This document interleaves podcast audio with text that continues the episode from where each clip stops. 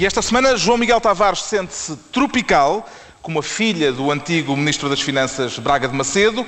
Ricardo Araújo Pereira confessa-se Stiglitz quanto ao blitz da austeridade.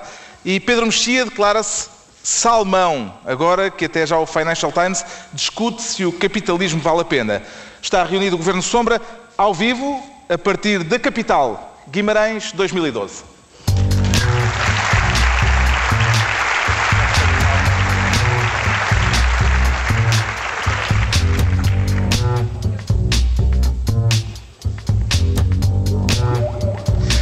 Viva, sejam bem-vindos ao grande auditório deste magnífico Centro Cultural Vila Flor. Sejam bem-vindos todos os que estão aqui na sala, bem como os que nos acompanham, tanto pela rádio como via internet.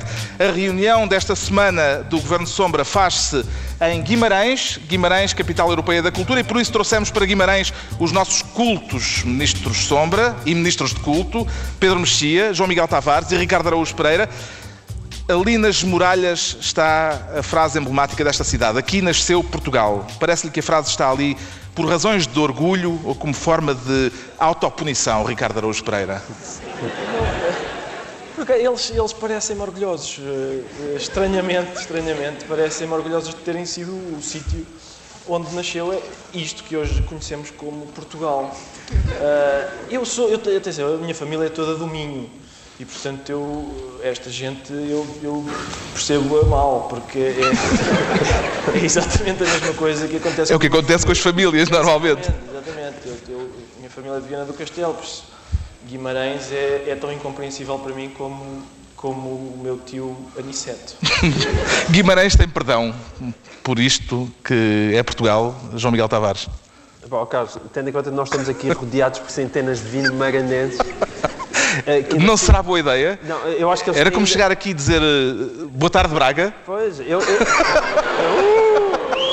Não, é, eu, eu, pelo que eu li nos livros de história, isto, isto, é gente que ainda é capaz de ter nos genes aquele impulso para bater na mãe, não é? Que eu ouvi dizer que fundou a, a nacionalidade. E, e mesmo, e, e, as pessoas dizem, ah, isso foi no tempo de Dom Afonso Henriques.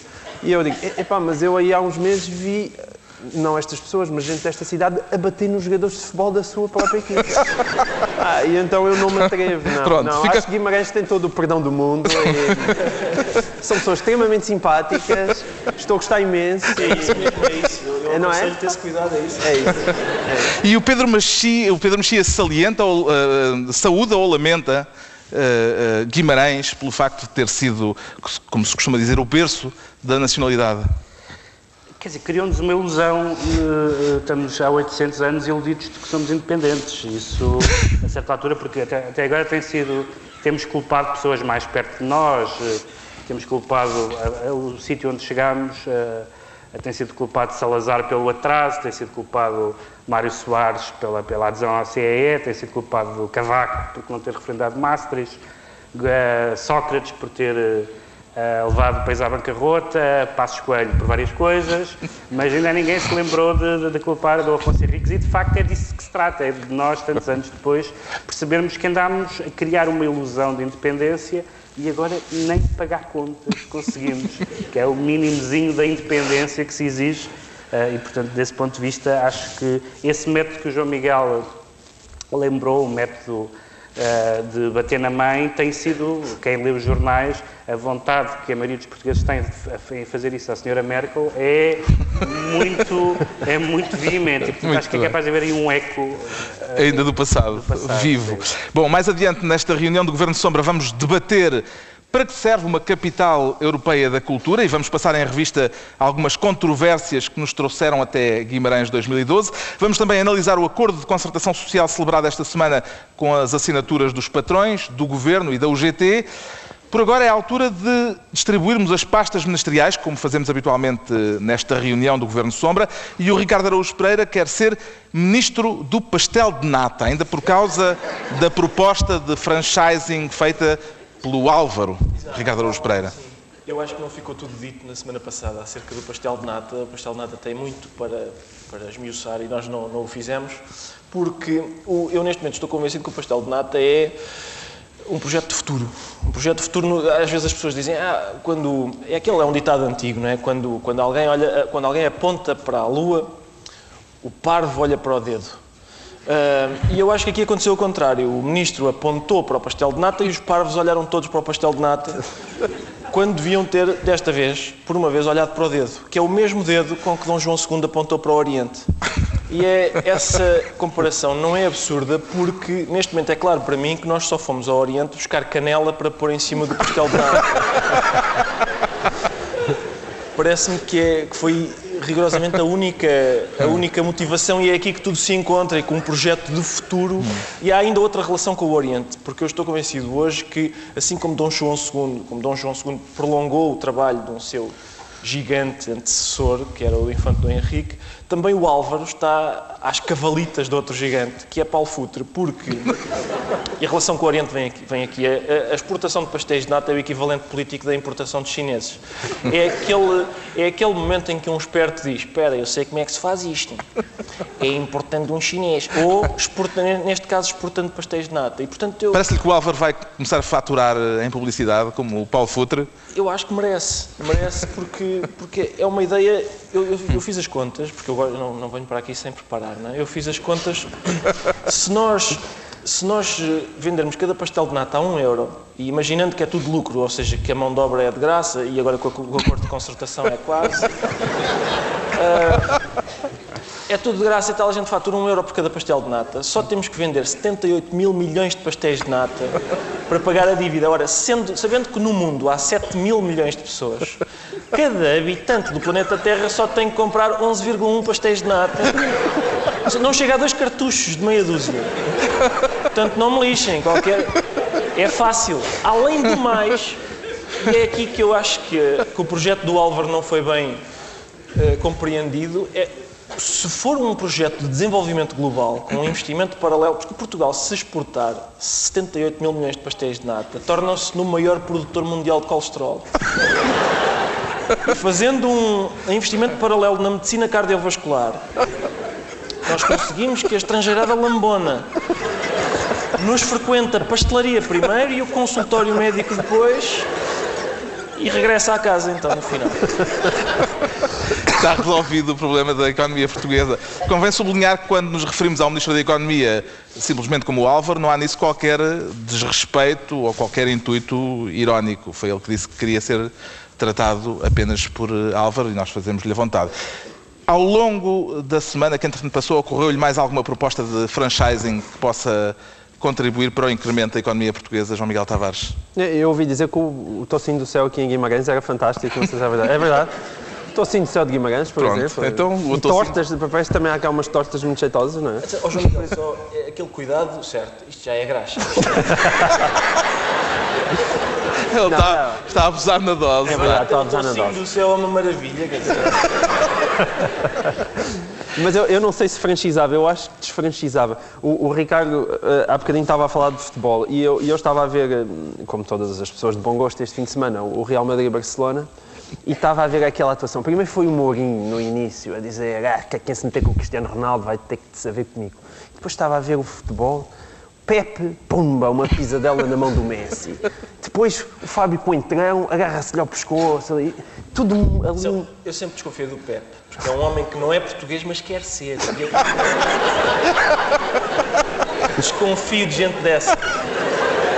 E, e, e, depois eu olho para os portugueses e vejo-os fazer aquelas figuras e eu estava a pensar, não, a gente tem é que desfranchizar o futebol, é, hum. porque isso é, dá um bocadinho má fama. É isso, franchizamos o pastel de nata e desfranchizamos o futebol. Falou-se esta semana também por outras razões de Álvaro Santos Pereira, o Ministro da Economia, e vamos eh, falar dessas razões, mas eu queria hum, perguntar ao Pedro Mexia se Álvaro Santos Pereira, que tem sido referido desta maneira um pouco jocosa nos últimos tempos, se ele será um incompreendido ou um erro de casting Pedro Mexia?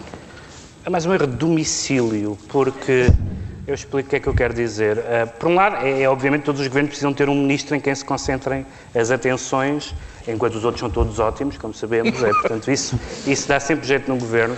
Mas o, o ministro Santos Pereira veio, viveu muitos anos no Canadá. Um, e há, para citar uma canção do, do, um verso do Rui Reininho, que eu gosto muito, que ele diz que o futuro está no Canadá, onde a polícia é montada. uh, E o que, é, o que é uma frase que, se pensarem bem, tem muita polivalência. E o, o ministro Álvaro Santos Pereira escreveu um livro interessante sobre economia, eh, ainda antes de ser ministro, um, e, e as ideias eram muito interessantes, mas eram muito interessantes para pessoas cujo cotidiano inclui Hockey no Gelo, Lago Ontário e a Céline Dion.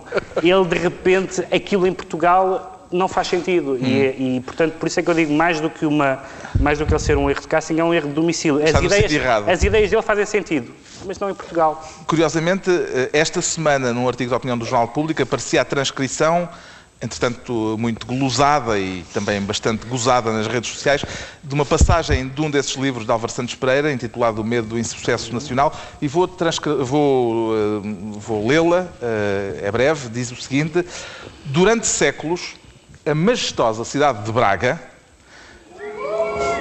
especializou-se na produção de um produto, padres. Hoje em dia, a indústria da produção de sacerdotes bracarenses está em declínio. A grande causa do declínio da Igreja Católica em Portugal é simplesmente a falta de competitividade. A indústria da produção de padres perdeu competitividade, pois os custos de produção de novos sacerdotes são demasiado altos e o preço do sacerdócio é extremamente elevado. Ora, aqui está um tema eh, bem minhoto, mesmo estando nós em Guimarães, como toda a gente sabe, nada tem a ver com Braga, seguindo aqui as pisadas do João Miguel Tavares. Mas, uma vez que estamos no Minho, não podíamos deixar de abordar esta questão sensível levantada pelo Ministro da Economia, eh, quando não estava ainda no Governo, ainda eh, não era Ministro, mas já se preocupava com a quebra da produtividade nacional. Eh, Como é que encara este problema da indústria da produção de padres? Para citar o Álvaro, Ricardo Araújo Pereira. Esse exemplo é interessante, de qualquer maneira. Deixa-me dizer Ah, o que Pedro esse, esse, esse exemplo, é, à frente. esse exemplo é exemplo é interessante porque o Ministro escolheu eh, eh, um dos três P's. eh, ao,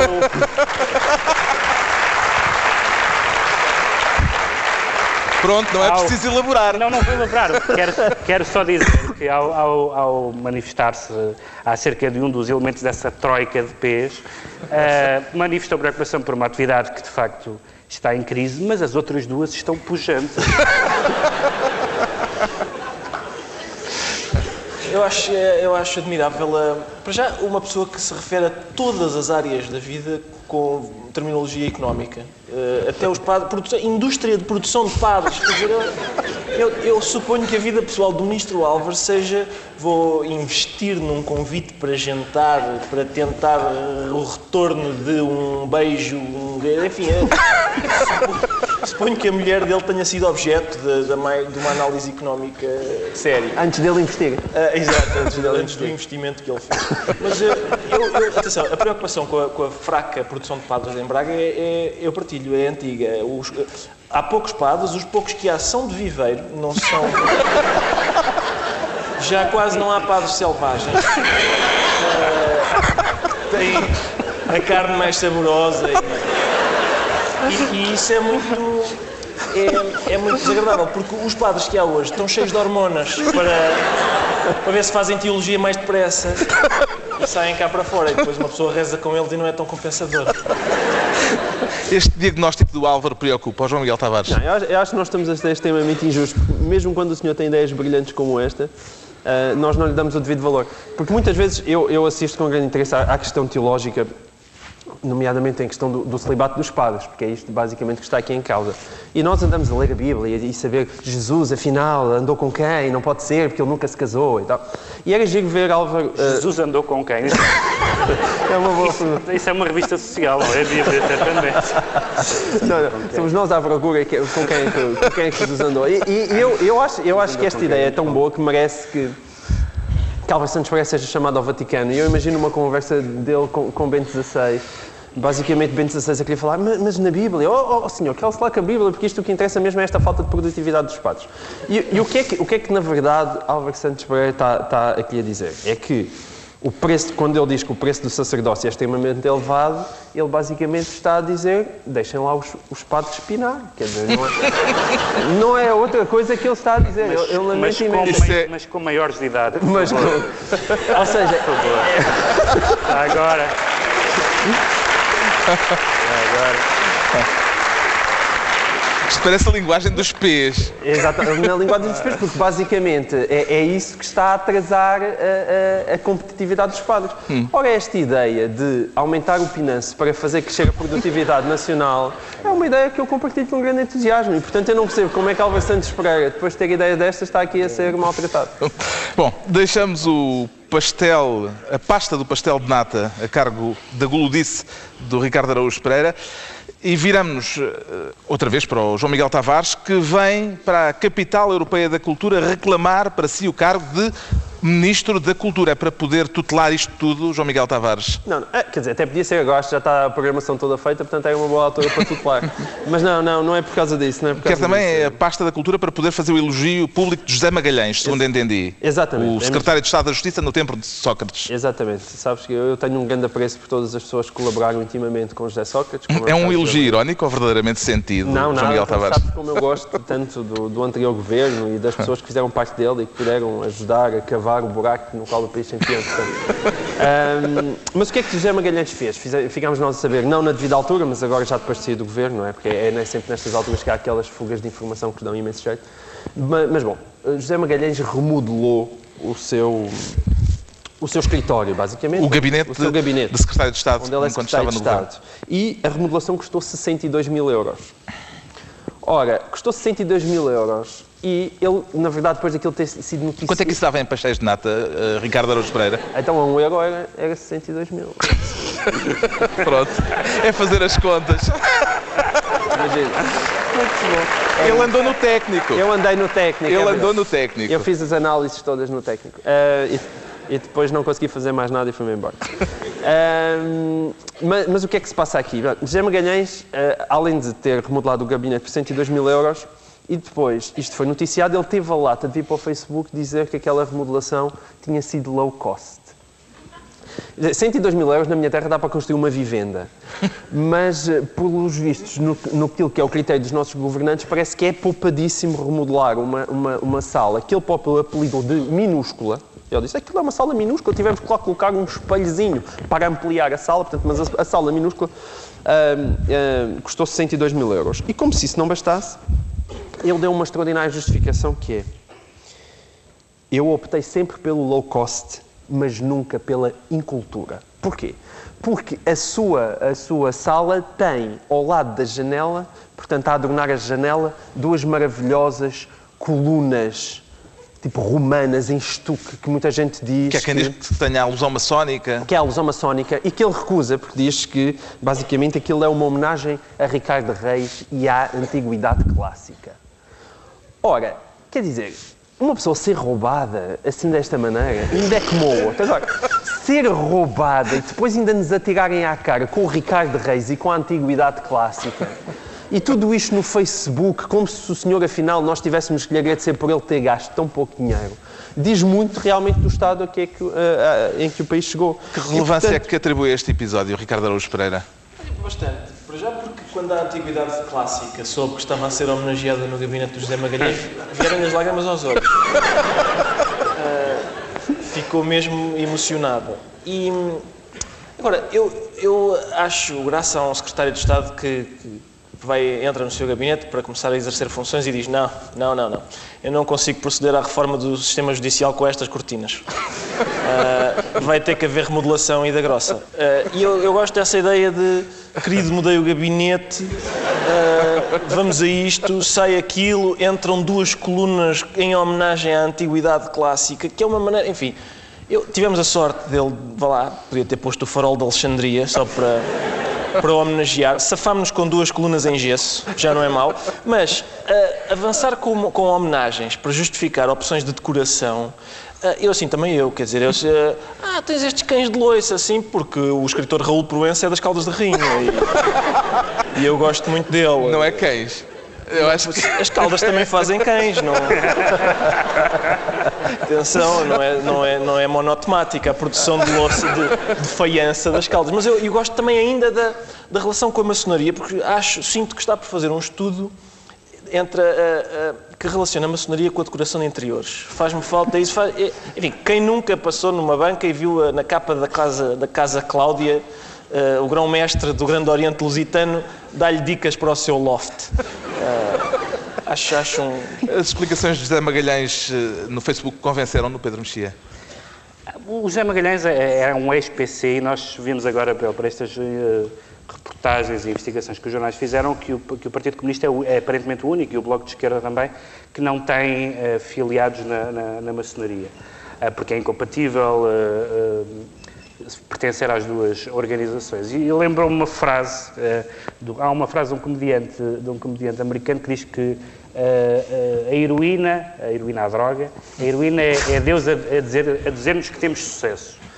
Ah, e o avental é Deus a dizer-nos que já somos socialistas, porque o José Magalhães, como todos os ex-PCs, há sempre aquela dúvida, ainda é, não é? Agora tenho a certeza, tenho a certeza que é, porque já é da maçonaria. Mas há uma segunda coisa que tem a ver com o que o Ricardo disse, que eu gostei muito, que é o argumento cultural.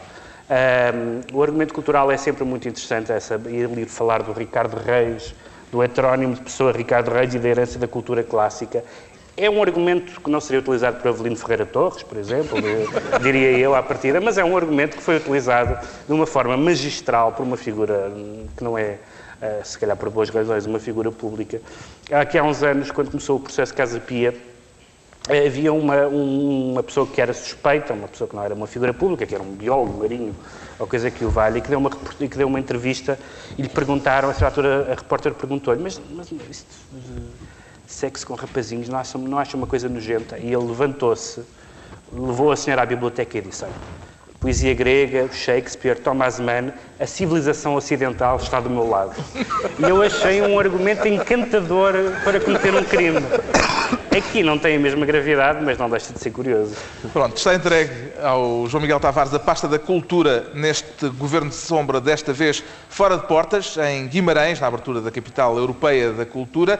E é agora a vez de fazermos a vontade ao Pedro Mexia, que veio para Guimarães com o objetivo de ser ministro do insulto. Tem algum destinatário imediato e evidente para os insultos que vão ficar sob a sua alçada? Não, eu fiquei, isto, isto tem a ver, isto não é, uma, não é um assunto eh, português, é um assunto americano, tem a ver com Quer ser ministro do insulto internacional. O assunto internacional, porque, porque eh, nas eleições primárias que vão escolher o adversário do, do- do Barack Obama nas presidenciais do fim do ano, as presidenciais rep- republicanas têm sido muito divertidas, sobretudo em termos eh, entomológicos, diria eu, ou zoológicos, em alguns casos, Eh, e tem havido uma quantidade de insultos muito, muito curiosos. Eu eh, selecionei três insultos que têm sido muito utilizados contra o favorito, eh, o Mitt Romney, Uh, portanto, estamos a falar do, do maior partido, do único uh, partido de direita, o Ricardo diz que são os dois, não é? Mas enfim, o único partido de direita americano. Uh, e, e os candidatos contra o Mitt Romney chamaram-lhe três coisas, como insulto. Capitalista, o que achei curioso. O segundo, moderado, o que é maravilhoso. E o terceiro, pessoa que fala francês.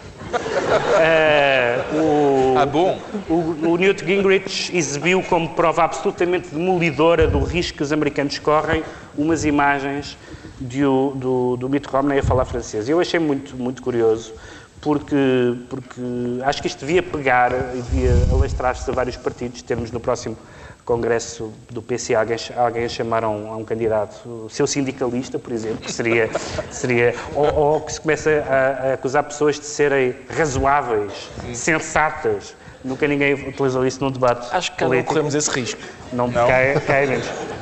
Quanto ao, quanto ao falar francês, eh, é possível que eles estivessem eh, inspirados no caso português e, tendo ouvido Mitt Romney a falar francês, eu diria que seria francês técnico, claramente. claramente francês Teremos técnico. de- também muitos insultos deste gabarito na política portuguesa. O Ricardo estava cético em relação a isso. Uh, sim, eu, eu, eu estive a tentar fazer um esforço de memória para, para me lembrar de bons insultos. né? Eu acho que, eu- para mim, o pináculo foi, foi 2004. Na, Pináculo? Sim, o pináculo. Só para saber. Uh, não, não, era isso mesmo. Uh, foi 2004 na Assembleia Regional da Madeira, quando Jacinto Serrão disse a Jaime Ramos, e cito, ó Jaiminho, antes de vires para o poder andavas a vender sifões de retrete e agora és milionário, onde é que foste buscar o dinheiro? Ah, é uma consideração aviltante, mete sifões de retrete, que é, tecnicamente é, mui- é é um- é muito específico, e, e lá está. Não é em francês, mas é naquele linguajar madeirense que é, é um português com sotaque da França, parece. E como é que o representante de Obama em Portugal vê isto tudo? Ou será que esse Obrigado. Obrigado, entusiasmo já deu o que tinha a dar, João Miguel Tavares? Nunca, nunca, nunca. Eu sou muito fiel às minhas paixões e continuo firme por Obama. Isto foi um bocado mal. Muito mal. Firme por Obama. que isto é sou- em direto, não há nada a fazer. Não há nada a ver. Ah, Acho que, bolas, acho que o, o Pedro Ok. Mexia tem- se, eh, se lembra de um, dos versos do Kim Barreiros a propósito da ditadura que Exatamente. quase se poderiam vir a mas- propósito. mas Vai não não vais Kim citar Kim Barreiros?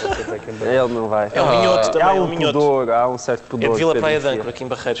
Já agora, já agora fica esta nota de cultura geral. Não, mas, eh, mas eu, eu, eu estou como o Obama, estou entretidíssimo a ver aquela corrida, aquela corrida dos republicanos, porque aquilo tem um- uma coisa muito gira, porque é, a maior parte deles, basicamente, eh, são candidatos que estão à direita, que tentam fingir que não são completamente malucos, embora sejam, e depois há aquele que é o único que não é completamente maluco, que é o Mitt Romney, que tem algumas hipóteses contra Obama, mas que depois tem que fingir que é muito mais à direita do que é, que é para conseguir que alguém vote nele. E, portanto, é uma confusão tão grande que eu acho que Obama eh, há de estar divertidíssimo na Casa, eh, na casa Branca a assistir àquilo. E, e realmente a cereja em cima do bolo foi esta notícia de que Mitt Romney, o grande vencedor do caucus do, do Iowa, afinal não foi vencedor nenhum, porque afinal foi o Rick Santorum é, é que fizeram a recontagem dos votos e ele é que ganhou e depois desapareceram Uma oito urnas. Neste momento, o E- favorito, o favorito contra o Mitt Romney, que é o Newt Gingrich, eh, diz que espera que as pessoas votem nele para representar os, os valores morais. E ontem a, a- a ex-mulher dele, pensa que é ex-mulher, as- os testemunhos das ex-mulheres valem o que valem, mas deu um, deu um depoimento cá à ABC a dizer, a dizer que ele, a altura, lhe propôs um casamento aberto, que é uma coisa, como se sabe, de, de um conservadorismo intrínseco. eh, Mas também é um tema político É eh, do, nos do mais alto Unidos.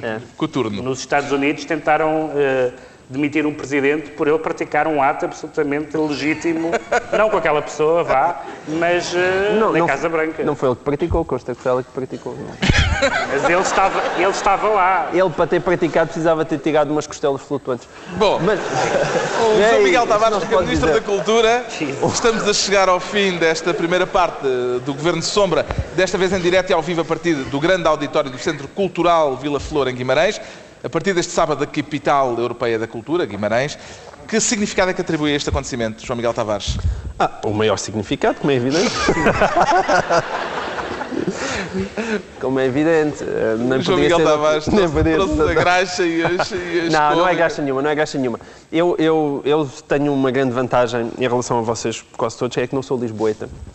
E, portanto, venho, venho de Porto Alegre, portanto sou alentejano. E eu sei bem o que é que significa uma pessoa hum, estar a viver numa cidade afastada de Lisboa e do Porto e das grandes metrópoles onde parece que tudo acontece, enquanto para, hum, para as outras cidades eh, vão sobrando assim os, os restezinhos. Guimarães, felizmente, tem uma atividade muito diferente da minha terra, mas está muito longe Que é como- da minha terra, que é Porto Alegre, mas está, é, obviamente, muito longe da movimentação do Porto e, e, sem dúvida, muito mais longe daquilo que é a movimentação de Lisboa. E, portanto, como eu acredito genuinamente numa descentralização e no facto de nem toda a gente ter que se acumular propriamente junto à, à Foz do Douro ou à Foz do Tejo para ter acesso a manifestações culturais e a, e a, e a eventos tão agradáveis e imperdíveis como, por exemplo, um governo de sombra ao vivo. Ah, Entram os violinos. E, e então acho obviamente que, que a capital da cultura faz todo o sentido. Acha que tem funcionado bem esta iniciativa das capitais europeias da cultura? Ricardo Tem Araújo funcionado, Pereira. tem funcionado muito bem. Aliás, como nos lembramos, o ano passado foi. exatamente, exatamente. Ah, isto fica sempre o, o- Normalmente o legado de uma, de uma capital europeia da cultura é o que é, é, é uma dívida, às vezes uma dívida. Dois ou três monos que depois é preciso andar a encher com é, com um espetáculo qualquer para, para, para ver se há... Mas, mas quer dizer, há, Eu acho que tu também... começaste com a popularidade lá em cima, Sim, mas agora se estou- continuares assim, se continuares Porquê? assim, Porquê? eu... Porque eu estive a... Eu antes de vir falei com o senhor na rua e perguntei-lhe, então isto da capital da cultura, o que é que lhe parece? E ele disse, Ah, vão lá ver agora o comércio, se isto anima, porque. E essa é uma coisa engraçada, que é, enquanto estiveram a fazer as obras para a capital da cultura, o comércio teve dificuldades, porque havia tantas obras que as pessoas não conseguiam ir ao comércio e tal, e agora estão a tentar recuperar o dinheiro que perderam para se fazer a capital da cultura. Por isso fez-se uma obra a ver se fica tudo igual como estava Mexia, antes. tem a mesma perspectiva? Não, o que é certo, e, e aqui pelo menos eu, eu, eu acho que pelo menos tem aqui uma grande vantagem, é que as coisas aparentemente foram feitas e acabadas. Ao contrário, eu ouvi dizer que a, Casa da Música no Porto foi feita para a capital da cultura e, e depois quando abriu já tinham passado dois anos. Sim. Coisa Não, que não atenção- aconteceu em Guimarães, certo? Não, é- não está. É inegável, É, grande vantagem. é inegável que esta cidade precisa de animação, porque nós so- somos quatro palermas a falar para um microfone e temos 500 pessoas à frente. é óbvio que esta gente anseia por- por Pedro.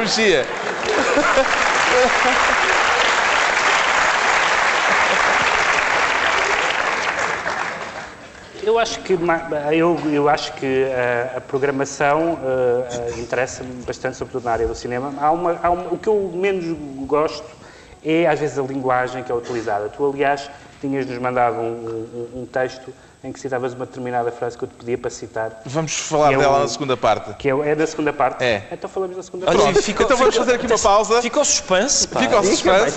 É um teaser. será? É um teaser. Uma frase? pausa agora nesta reunião em formato alargado do, do Governo Sombra. Já voltamos depois das notícias para a segunda hora deste Governo Sombra com Pedro Mexia, João Miguel Tavares e Ricardo Araújo Pereira em direto de Guimarães. Até já.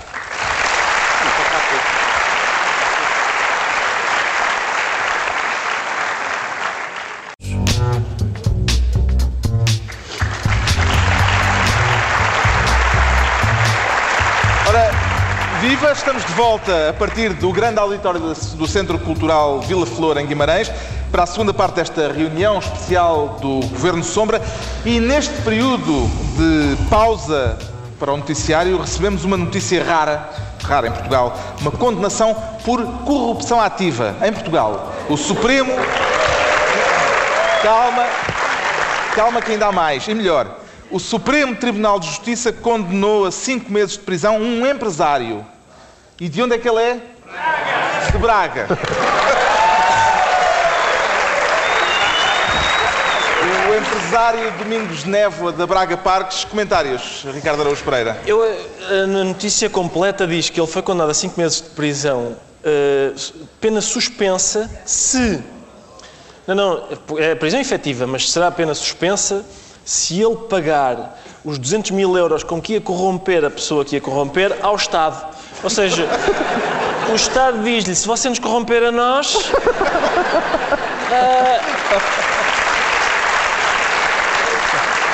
Isso é que se- eu, eu tenho algum receio pela, pela pessoal da magistratura, porque se, se isto começa a ser um padrão, ou seja, o Estado dizer, olha, o crime que o senhor ia cometer com esse cidadão, se o cometer com o Estado, livra-se da prisão, eu não gostava de ser o funcionário judicial que vai falar com os violadores, por exemplo.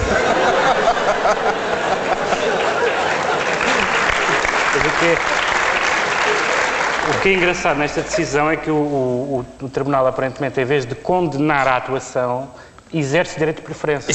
É. Ou seja, por esse valor, mas para nós, é uma coisa um pouco bizarra. João Miguel Tavares, o Ah, facto eu- de ser eu- de Braga não tem nada a ver com. Nada, nada, É? nada. Não- não foi por isso, aliás, Não foi por isso que trouxemos isto para aqui. Não, não, não. Foi um mero acaso, como, como costuma acontecer. Não, mas. Gra- Braga, capital europeia da juventude. Exatamente. Ahm, mas, mas eu queria pelo menos sublinhar, eu não sei se vocês recordam bem, as pessoas se recordam bem do caso, mas este, é, é que este caso já tinha dado tantas voltas e ainda por cima o próprio Ricardo Sá Fernandes tinha sido acusado já pelas. foi acusado por, pelo Domingos Névoa e depois, em primeira instância, ele tinha perdido por ter chamado corruptor alguém que tinha sido acusado de atos de corrupção. Isso tinha sido considerado difamação por um tribunal. E é bom, ao menos, ver que o Supremo Tribunal de Justiça condenou o corruptor por ter corrompido. Parece uma coisa relativamente óbvia, mas em Portugal nunca se sabe. Bom, vamos- não estamos em Braga, estamos em Guimarães. O Governo Sombra veio inaugurar ao vivo, um dia antes da data oficial, a Capital Europeia da Cultura, Guimarães 2012, que se apresenta com três objetivos, e vou passar a citar do documento oficial: desenvolver o capital humano, criar uma economia criativa e gerir uma nova geografia dos sentidos. Destes objetivos, qual é que lhe suscita maior curiosidade, Ricardo Araújo Pereira? Ó Carlos, só, São todos muito bons, o capital humano, a economia criativa, enfim, a economia. Em Portugal, a única economia que funciona é a economia paralela, curiosamente. Uh, que é a única que não tem economistas a mexer lá. É, que exige criatividade. É por isso que floresce.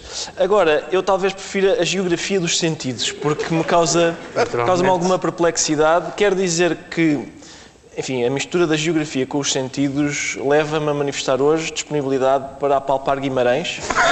Uh, quero dizer que estou disponível para isso. E depois, queria dizer também que já se nota que, que, que, Guimarães é a capital europeia da cultura, porque eu, quando vinha na autostrada, vi um grande cartaz a dizer Michel Teló no multiusos de Guimarães.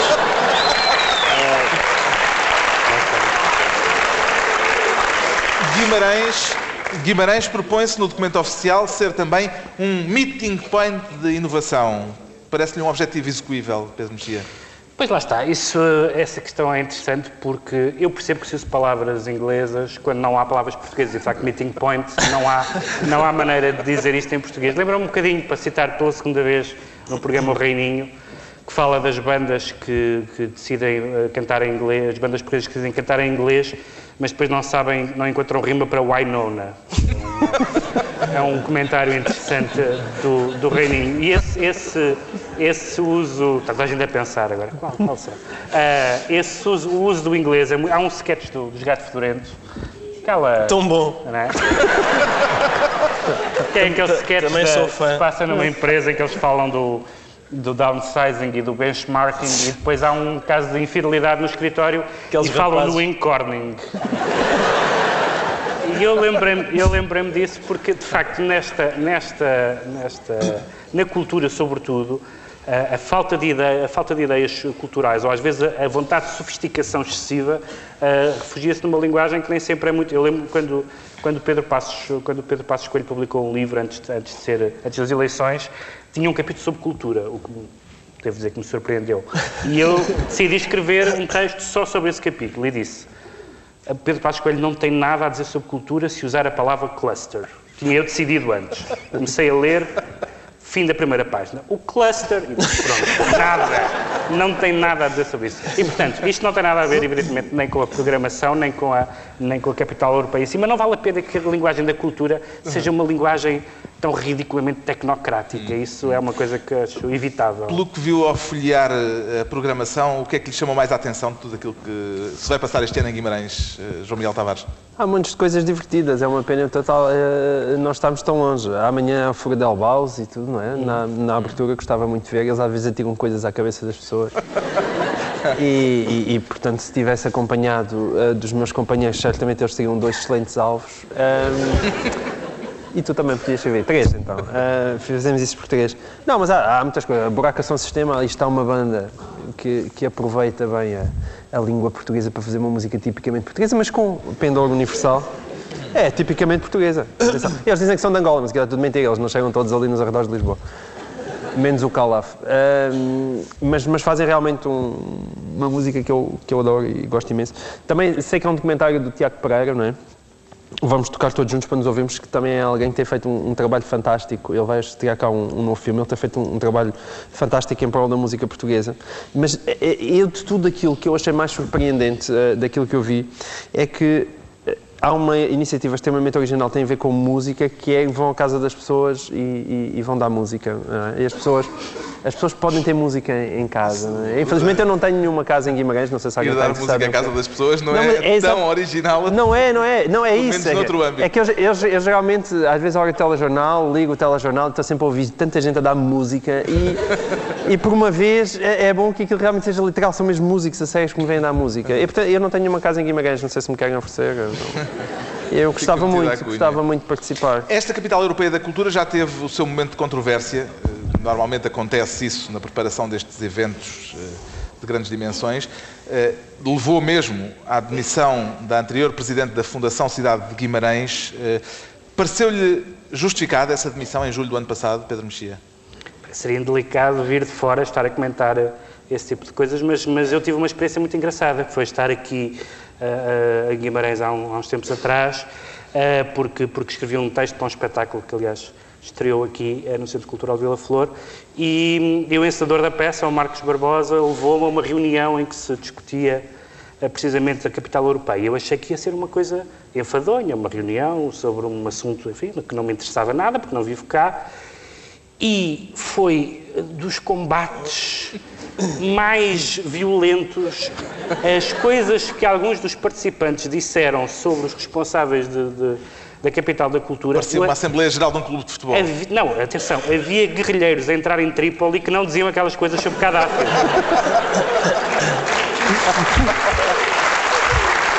e eu evidentemente não, não, não, não se trata de, de, tomar partido nem de dar opinião de um assunto que eu não segui, nem que me diz uh, diretamente uhum. respeito, mas percebi que os ânimos estavam exaltadíssimos e que isso mais tarde ou mais cedo ia ser notícia nacional. O motivo da controvérsia uh, foi o salário da administração da Fundação Cidade de Guimarães. A ideia de alguém num cargo público ganhar o dobro do salário do Presidente da República.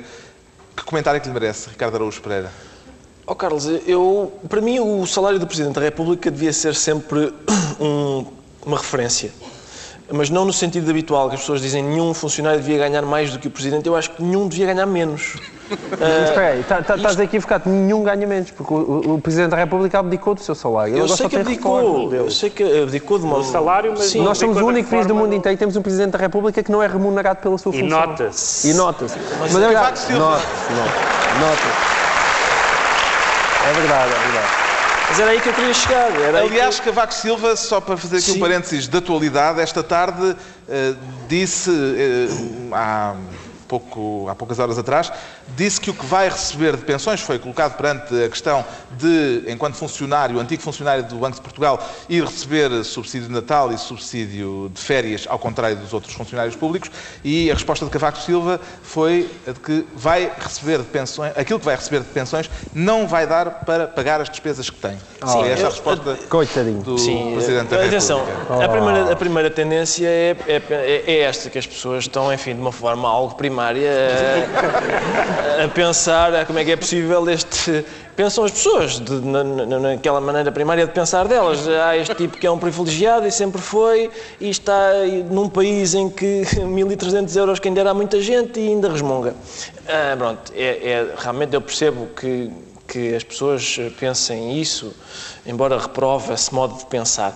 O que acontece é, o que é que nós temos que pensar? Eu não sei quanto é que lhe cobram de renda lá pelo palácio, eu não sei se aquilo, atenção às despesas, porque, porque aquilo é coisa para pagar bem. E depois, Agora, em relação à remuneração, eu, aquilo que eu disse é verdade. Eu acho que ninguém, toda a gente devia ganhar mais do que o Presidente, porque o Presidente da República faz basicamente cinco coisas.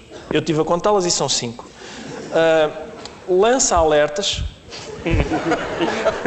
faz apelos, sensibiliza. Isto de manhã. À tarde, estimula compromissos e aponta caminhos de futuro. Ah, digamos que não são coisas muito cansativas, não é o tipo de. Não é o tipo de trabalho que faz uma pessoa chegar a casa e dizer: Ah, pá, hoje fazes tu o jantar que eu estimulei compromissos.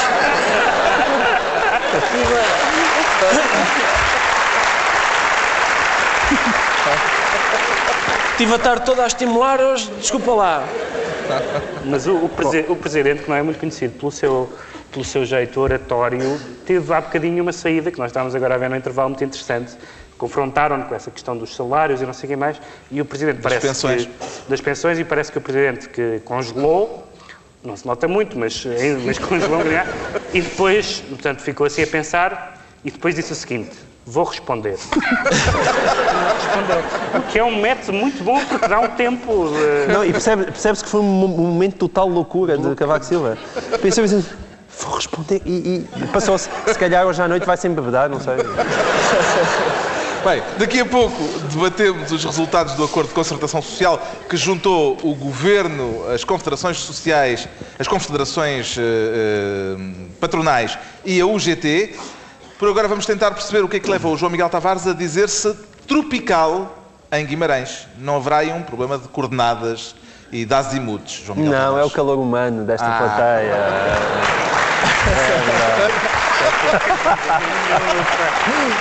É não, não. É isso e o Braga de Macedo. Ah, está tropical por causa do antigo Ministro das Finanças. Eu esta, semana, eu esta semana nós todos ficámos a saber, em primeiro lugar, que ele era presidente de uma coisa chamada Instituto de Investigação Científica Tropical. Que ninguém fazia ideia, deve ser um dos seus 49 empregos, ao qual agora juntou o Conselho de Supervisão da EDP.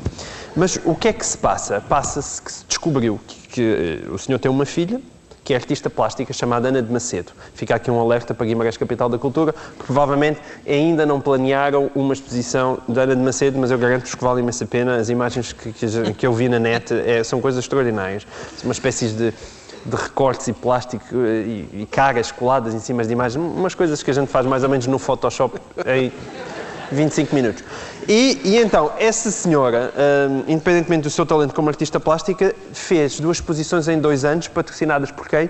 Pelo Instituto de Investigação Científica Tropical. Que por acaso é presidido pelo pai da senhora. Uma Ah, dessas exposições tinha como tema Jorge Braga de Macedo, o avô da artista e Exato. pai hum, do presidente da instituição pública. Exatamente. Patrocinou a iniciativa. e um conhecido tropicalista. É ele e o, ele e o Caetano Veloso e o Gilberto Gil. É um famo- famosos tropicalistas e, portanto, mereciam uma, uma exposição. A exposição que Ana de Macedo fez em julho e que, foi, que esteve na base desta notícia, porque alguém em Maputo, imaginem, não gostou dela, porque, a- a- apesar de tudo, e parece que ainda por cima era bastante preconceituosazinha e fazia umas, eh, umas considerações meio neocolonialistas, mas chamava-se Caras e Citações, uma interpretação estética sobre Universidade, Cultura e Desenvolvimento. Hum? Acho que vale a pena os responsáveis de, Guimarães apontarem isto. E, portanto, ora, onde é que, o, que é que é mais estranho? É ela ser filha do presidente ou então uma instituição que é dedicada à investigação científica andar a patrocinar exposições, por mais foleiras, ainda que se fosse boa, mas por mais foleiras que sejam. E são muito foleiras. Ora, ainda por cima, o Instituto respondeu e disse que não demos qualquer apoio contrário à lei ou à ética. Ora, eu, uma pessoa abre a página. Mas não do disseram Instituto- nada sobre a estética. não, nada. Sobre a estética. Uma pessoa abre a página da- do Instituto de Investigação Científica Tropical e imagina o que é que lá diz da sua missão. Que a sua missão é a investigação científica tropical. Que é uma coisa super surpreendente. Isto também o faz sentir-se tropical, Pedro Mexia. Essa expressão é muito curiosa, porque é uma, é uma expressão que pode já ter tido algum, pode ter sido interessante e ter, e ter tido alguma pertinência, mas eu diria que hoje A expressão a tropical. expressão investigação tropical é uma maneira sofisticada de dizer que se foi de férias. Vou fazer investigação tropical, que é uma coisa. E portanto não me parece que seja. Agora, há um argumento que está a ser muito utilizado, foi utilizado na EDP, nomeadamente, que é as pessoas não podem ser penalizadas por serem familiares.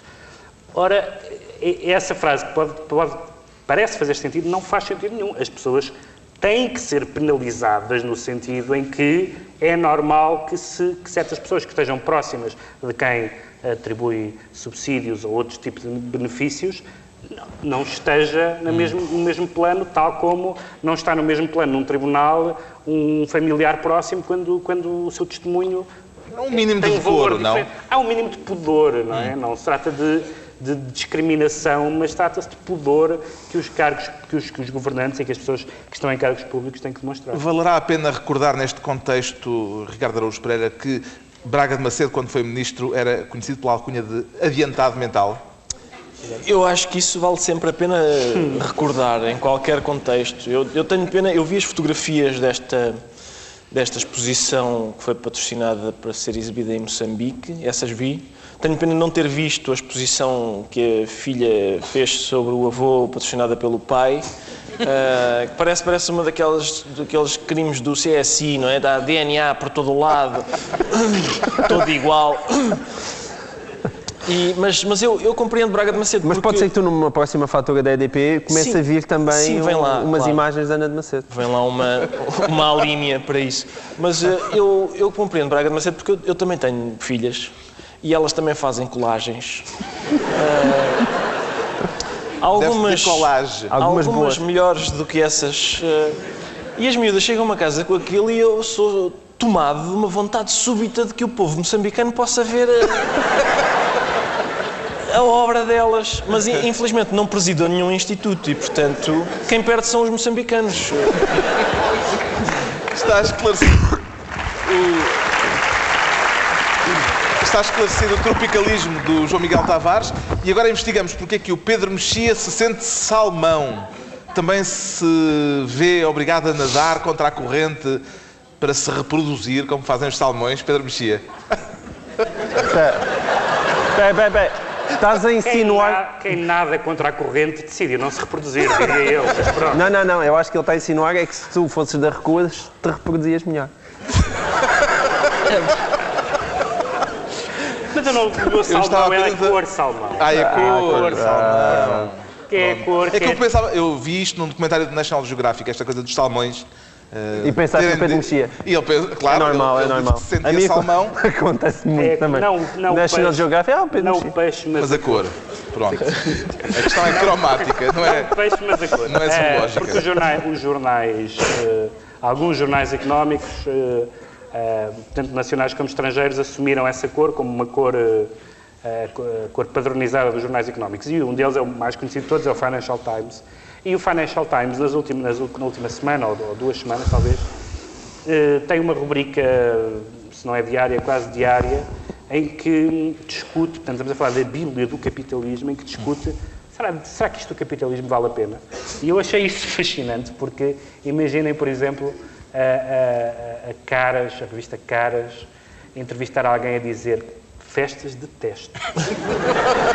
ou, ou, por exemplo, por exemplo a, a- revista Playboy ter como, ter como título Enormes seios, qual o interesse? Ou ter como capa um homem. Exato, exato. Exato. O homem. É verdade. É verdade. Vestido, vestido. Um momento Vestido. muito- Um momento homem vestido. Mas, eh, e é muito curioso porque até, de facto, e daqui a bocadinho já vamos falar de outras, de outras questões económicas, até as pessoas eh, que, cuja missão é propagandear o capitalismo se sentem com uma espécie de má consciência. Claro, não, não será grande choque dizer que a maioria dos artigos, a conclusão é não vale a pena. Eh, mas, mas é muito, é muito curioso quando alguém eh, que tem como função digamos, de certa forma doutrinária, embora seja um jornal respeitável, obviamente, mas também tem esse lado, digamos, doutrinário, e o próprio jornal põe em causa o mundo em que acredita. Isso é, achei muito significativo Será do tempo em que vivemos. possível que o Financial Times tenha caído em poder de um comando editorial esquerdista, Ricardo Araújo Pereira? Não estou a ver. Não, porque ele ainda aqui está acho- sentado, não é? eu- Diz? Ainda aí está sentado, portanto não deve ter caído. Como se, sim. Eu acho que é, é assim, de certeza, porque hoje em dia, enfim, só mesmo um comando editor- editorial esquerdista para perceber que isto do capitalismo é capaz de ter um problemazito ou dois. Ah, é capaz de ter uma arestazinha para limar, vá. Que significado é que atribui ao facto de a Bíblia do capitalismo pôr em causa o próprio capitalismo, João Miguel Tavares? Não, porque acho que o capitalismo tem um problemazito ou dois e umas arestas para limar. Pronto. Exato, mas acho que é como tudo, não é? Porque alguém está doente que a gente vai logo matá-lo. Vamos tentar curá-lo, não é? Dizer, não sei se é essa a prática de ah, não, uma é- pessoa vês alguém ali um bocadinho doentinho a estrubuchar, ah, já damos, já uma punhalada e vamos substituí-lo por O que outro. aborrece aqui é que é o doente que nos está a tentar matar a nós. É, isso é que é aborrecido. Bom, temos então resolvido o enigma do salmão Pedro Mexia.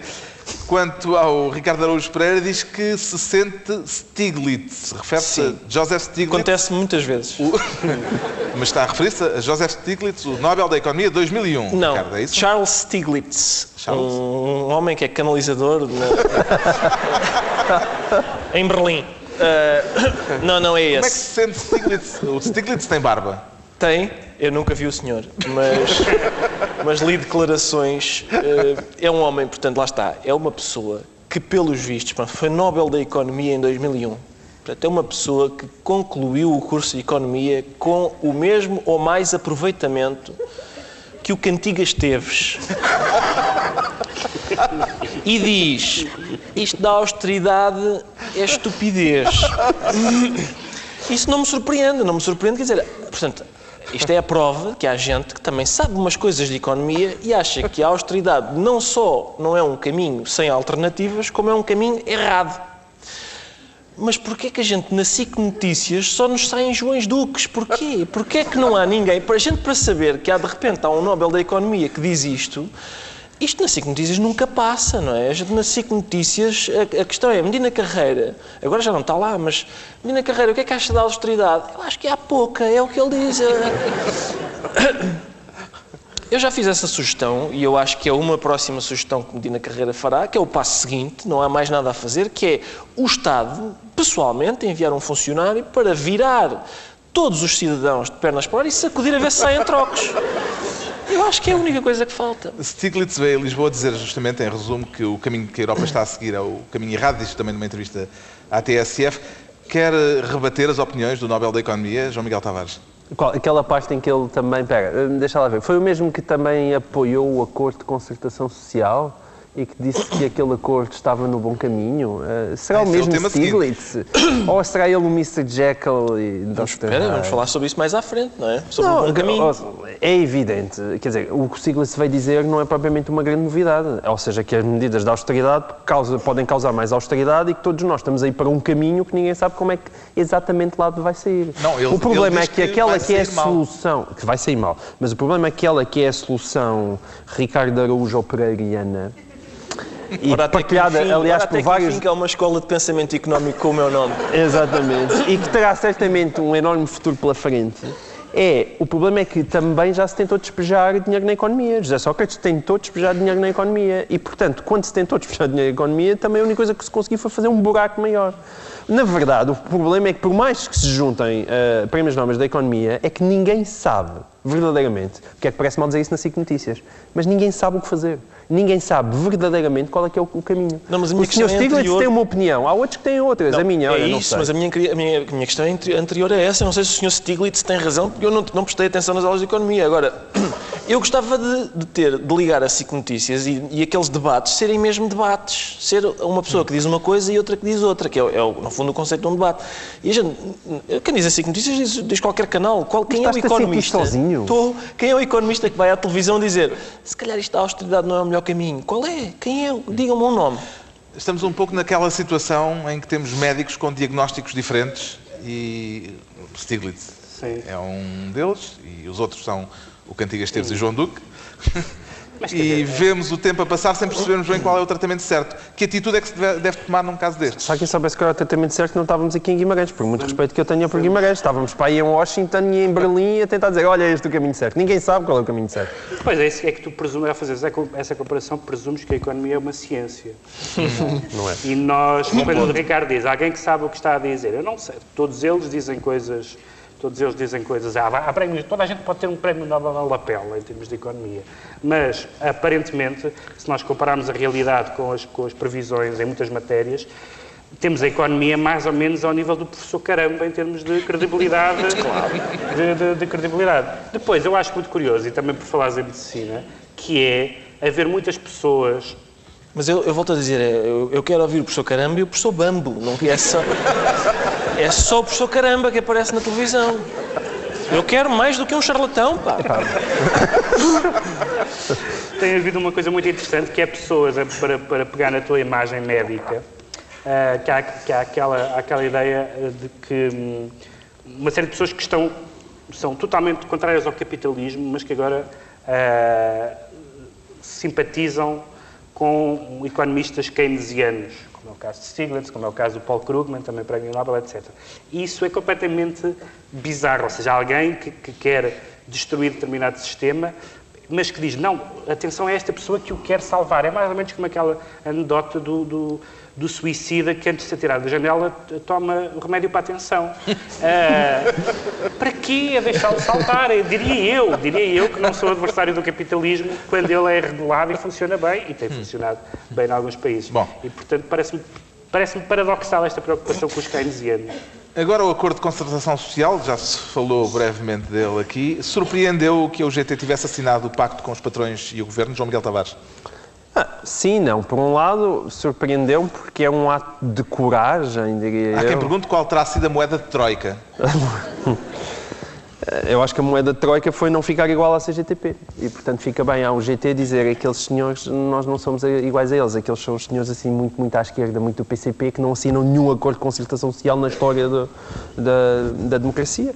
E, portanto, a UGT surpreendeu-me só pelo, pelo porque eu achei que provavelmente João Prensa não teria coragem para fazer aquilo. É preciso coragem, neste momento a situação mais fácil é fazer como a CGTP. Ao fim de duas horas vou bater a porta, bater com a porta e vou comer um termoço e, e, e beber uma cervejola e convocar as pessoas todas para chegar à Avenida da Liberdade, porque isto é um grande ataque aos trabalhadores.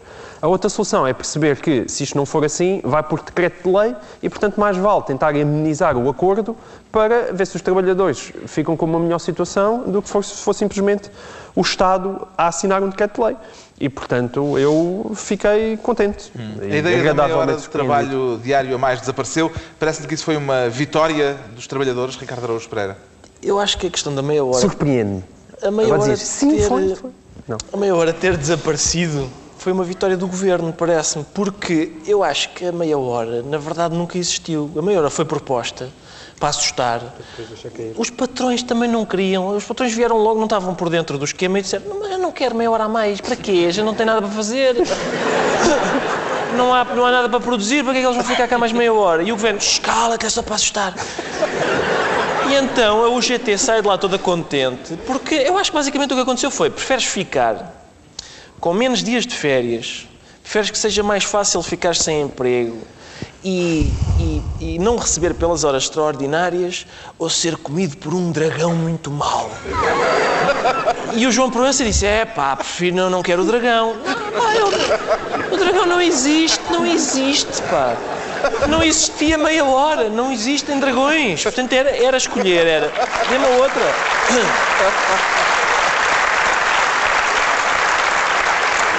Vocês, vocês batem palmas e, e depois ele acredita mesmo no que está a dizer.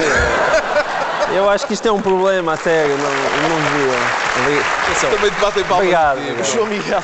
João Miguel, para já, a esquizofrenia deste público é uma coisa repugnante, repugnante. Ah, cá está.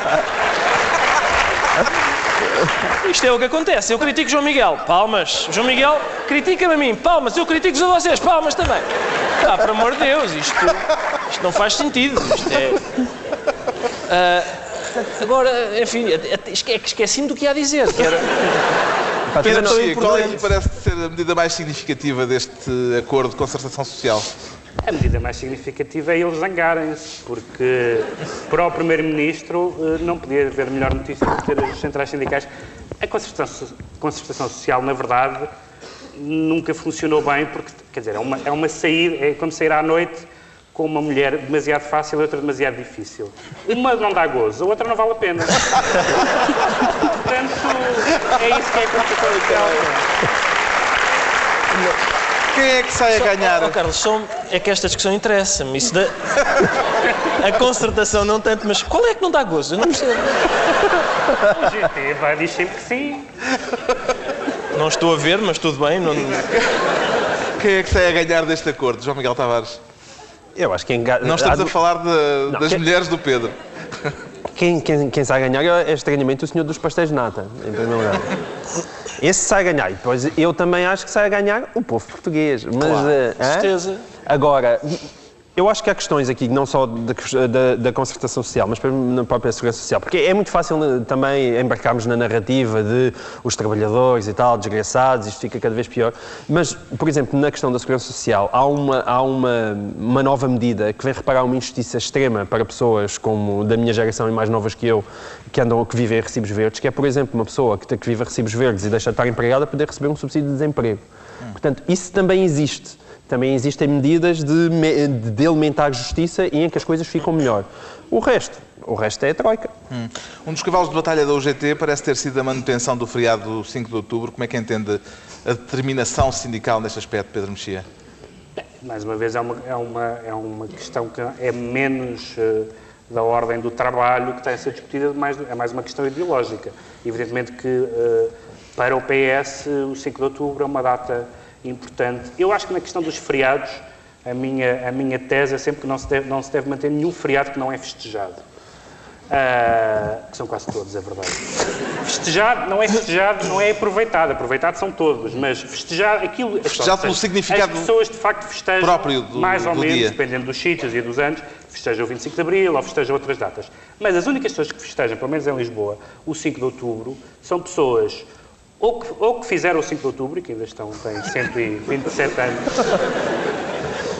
ou pessoas da loja Mozart. São as únicas, são as únicas pessoas que festejam o 5 de outubro em, em Lisboa. E, portanto, acho que é um feriado que deve cair. Parece-lhe que com este acordo o país está agora preparado para a recuperação económica, Ricardo Araújo Pereira? Com certeza, com certeza. Eu acho.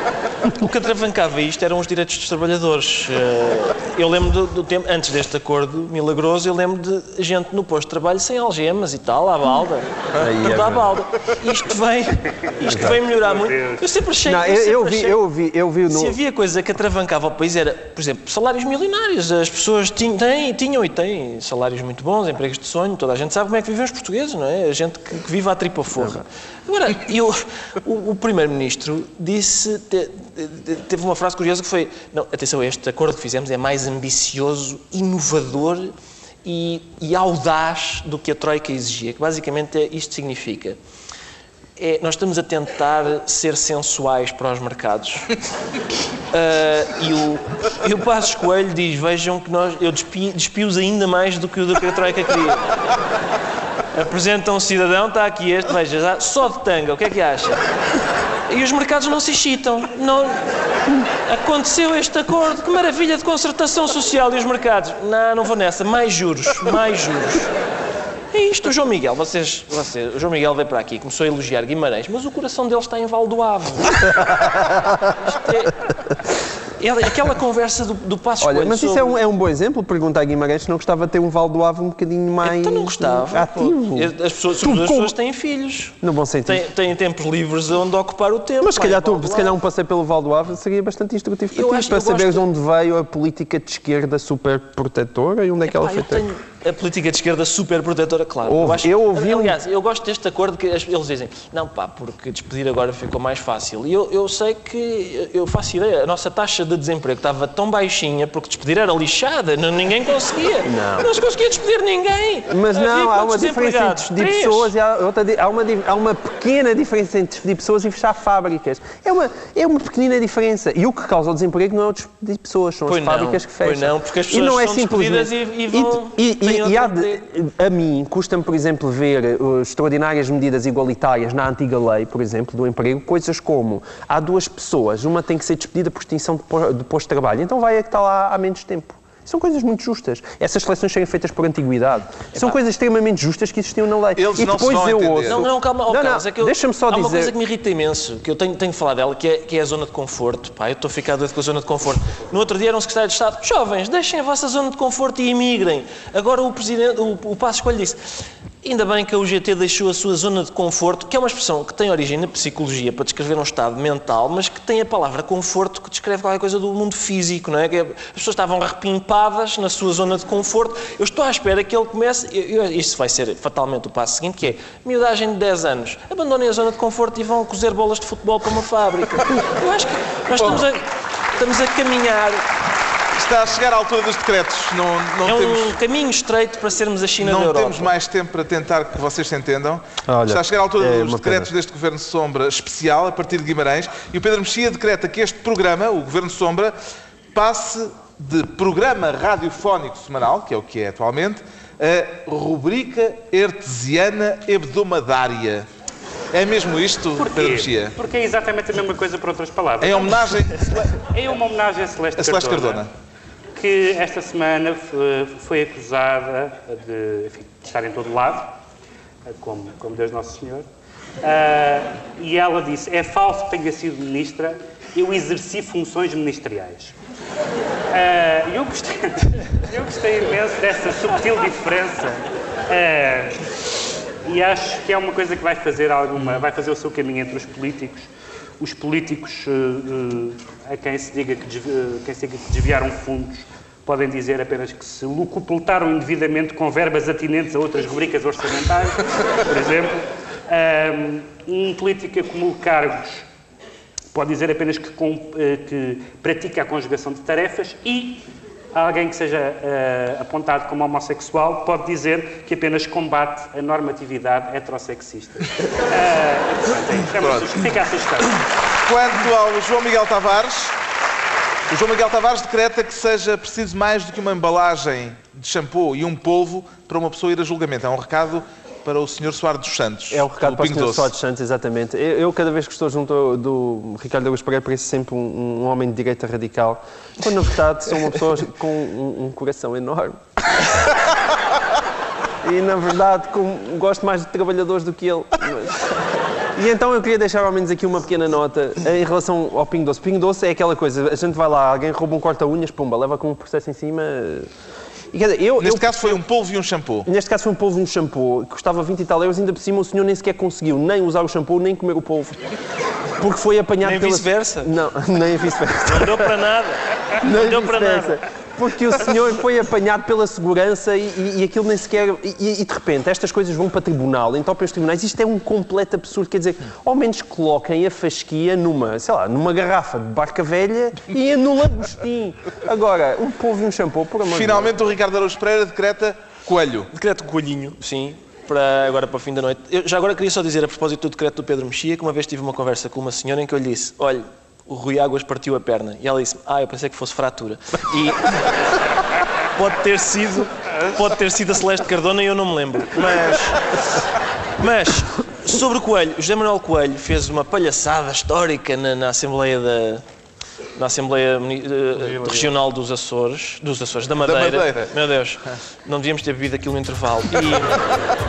E, e o José Manuel Coelho, que eu já agora, só para, para o público saber quem é este menino, foi o candidato presidencial em quem João Miguel Tavares votou. Ah, lembro. Ah, e, e- e insistiu naquela, naquela, enfim, naquele modo de fazer política que é para governo barraqueiro, oposição barraqueira. E lá, lá que dá espetáculo dá. Pronto, dá fica decretado o coelho. Está concluída mais uma reunião da semana, desta vez ao vivo, no grande auditório do Centro Cultural Vila Flor, ou seja, viemos à capital. Para a semana, novo, novo Governo Sombra, Pedro Mexia, João Miguel Tavares e Ricardo Araújo Pereira. E agora, um viva à capital europeia da cultura. Viva Guimarães! Viva Guimarães!